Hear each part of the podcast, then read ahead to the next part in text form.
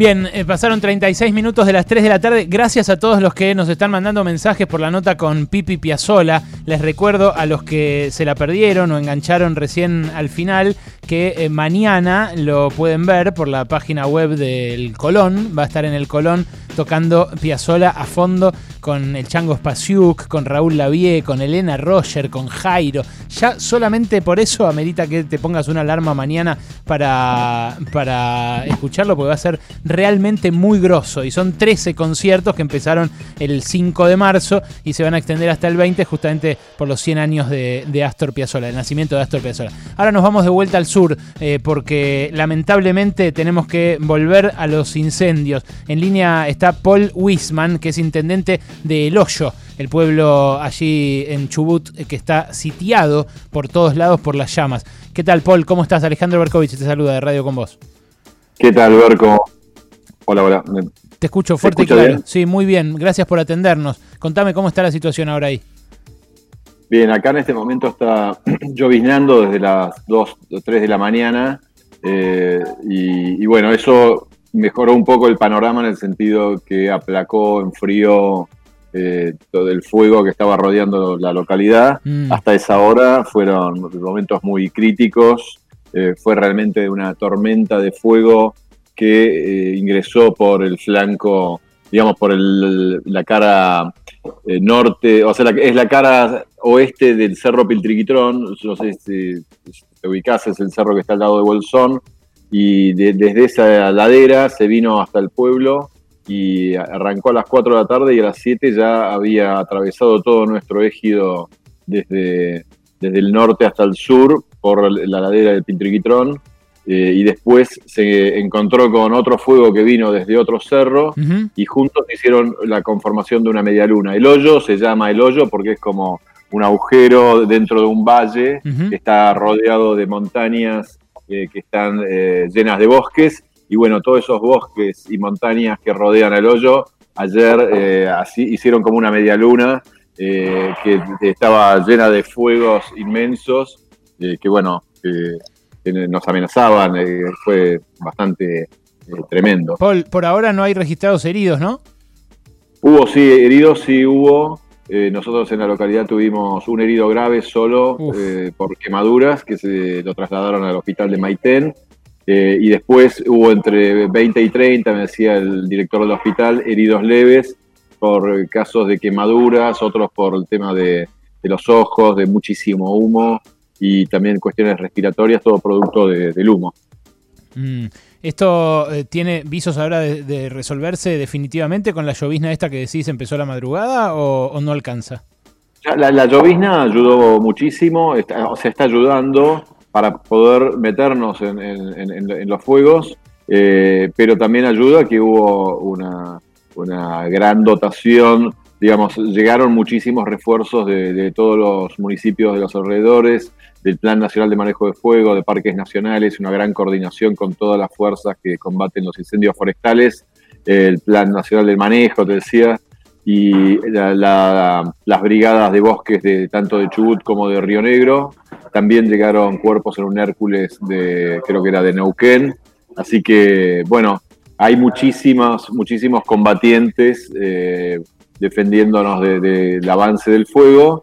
Y bueno, sí ayuda mucho la lluvia, pero los, pero los focos siguen prendidos porque los focos, para que se den una idea, son troncos que se encienden y hacen brasas eh, muy grandes, brasas que pueden tener un metro de diámetro y que, y que, bueno, siguen prendidas por más que llueva, por más que las tape la ceniza. Entonces, si las condiciones meteorológicas cambian y deja de llover y empieza a soplar el viento, esa brasa es el, puede ser el nuevo comienzo de otro nuevo incendio. Paul, decime por último, eh, ¿tenés idea del origen? Eh, porque nosotros hace un rato hablamos con un brigadista de manejo del fuego de Chubut, pero que estaba eh, eh, a 80 kilómetros de ahí, eh, así que bueno, mm, no tenía comunicación.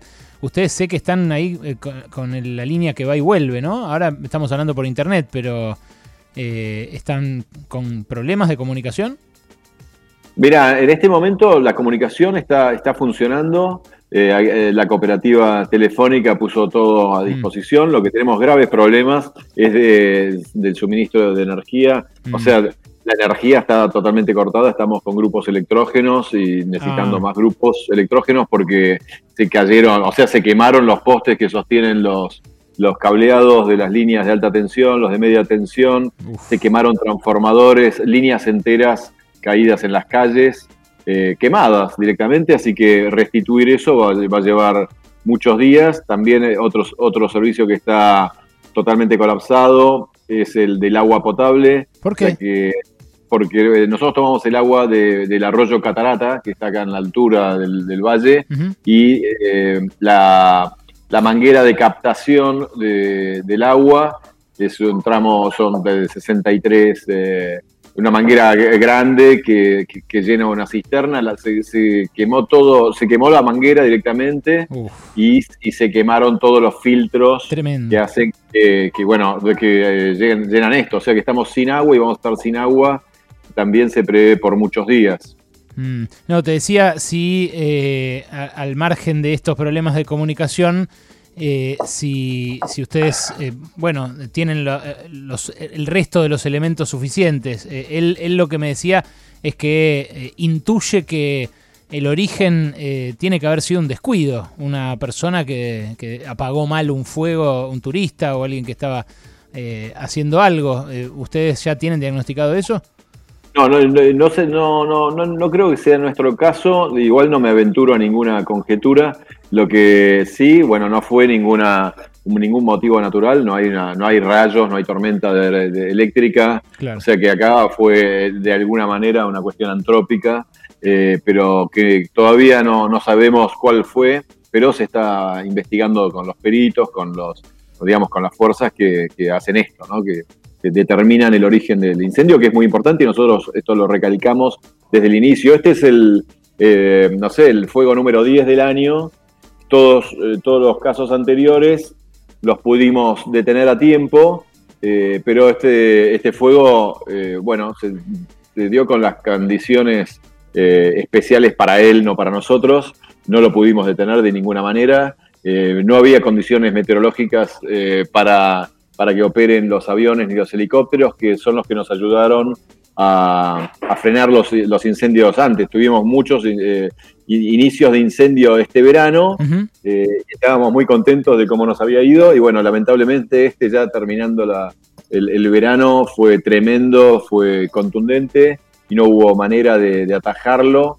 Eh, por suerte creo que pudimos defender muchísimas, muchísimas casas, no tuvimos eh, accidentes graves, salvo uno. Entonces, bueno, el balance en ese sentido es bueno. ¿Ustedes eh, cómo recibieron la ley de manejo del fuego, esta ley que se aprobó justamente hace algunos meses, eh, que impide que durante 50 o 60 años se utilicen para otro fin las tierras en caso de que haya habido un incendio?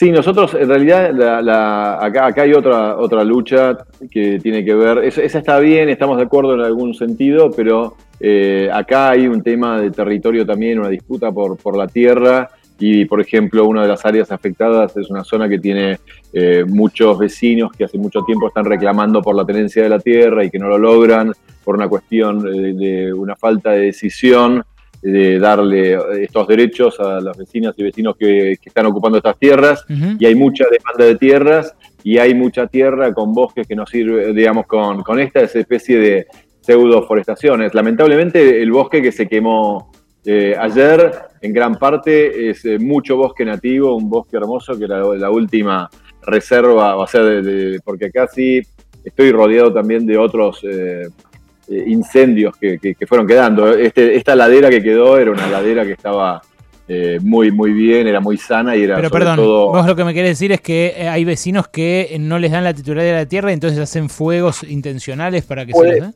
No, no, no, no quiero decirlo tan taxativamente, pero sí es un problema en la tierra. No creo, no, no es así eh, del todo, porque en realidad quienes fueron afectados son los muchos vecinos Claro. que no tienen esto como resuelto. Hay muchos intereses con la tierra y muchos intereses con la madera también, eh, pero hay que resolverlo. Entiendo. Paul, te agradezco y bueno, la mejor suerte combatiendo esto, ¿eh? Bueno, muchas gracias a vos y te mando un abrazo. Hasta luego. Era eh, Paul Wisman, intendente de El Hoyo de Chubut, que está todavía cercado por las llamas, a pesar de que hay una llovizna, como nos decía. Eh, bueno, dramático el incendio en la Patagonia y un herido grave que yo no tenía registrado. ¿eh? Los heridos leves sí había visto por ahí, pero no un herido grave por quemaduras en el hoyo, justamente combatiendo el fuego.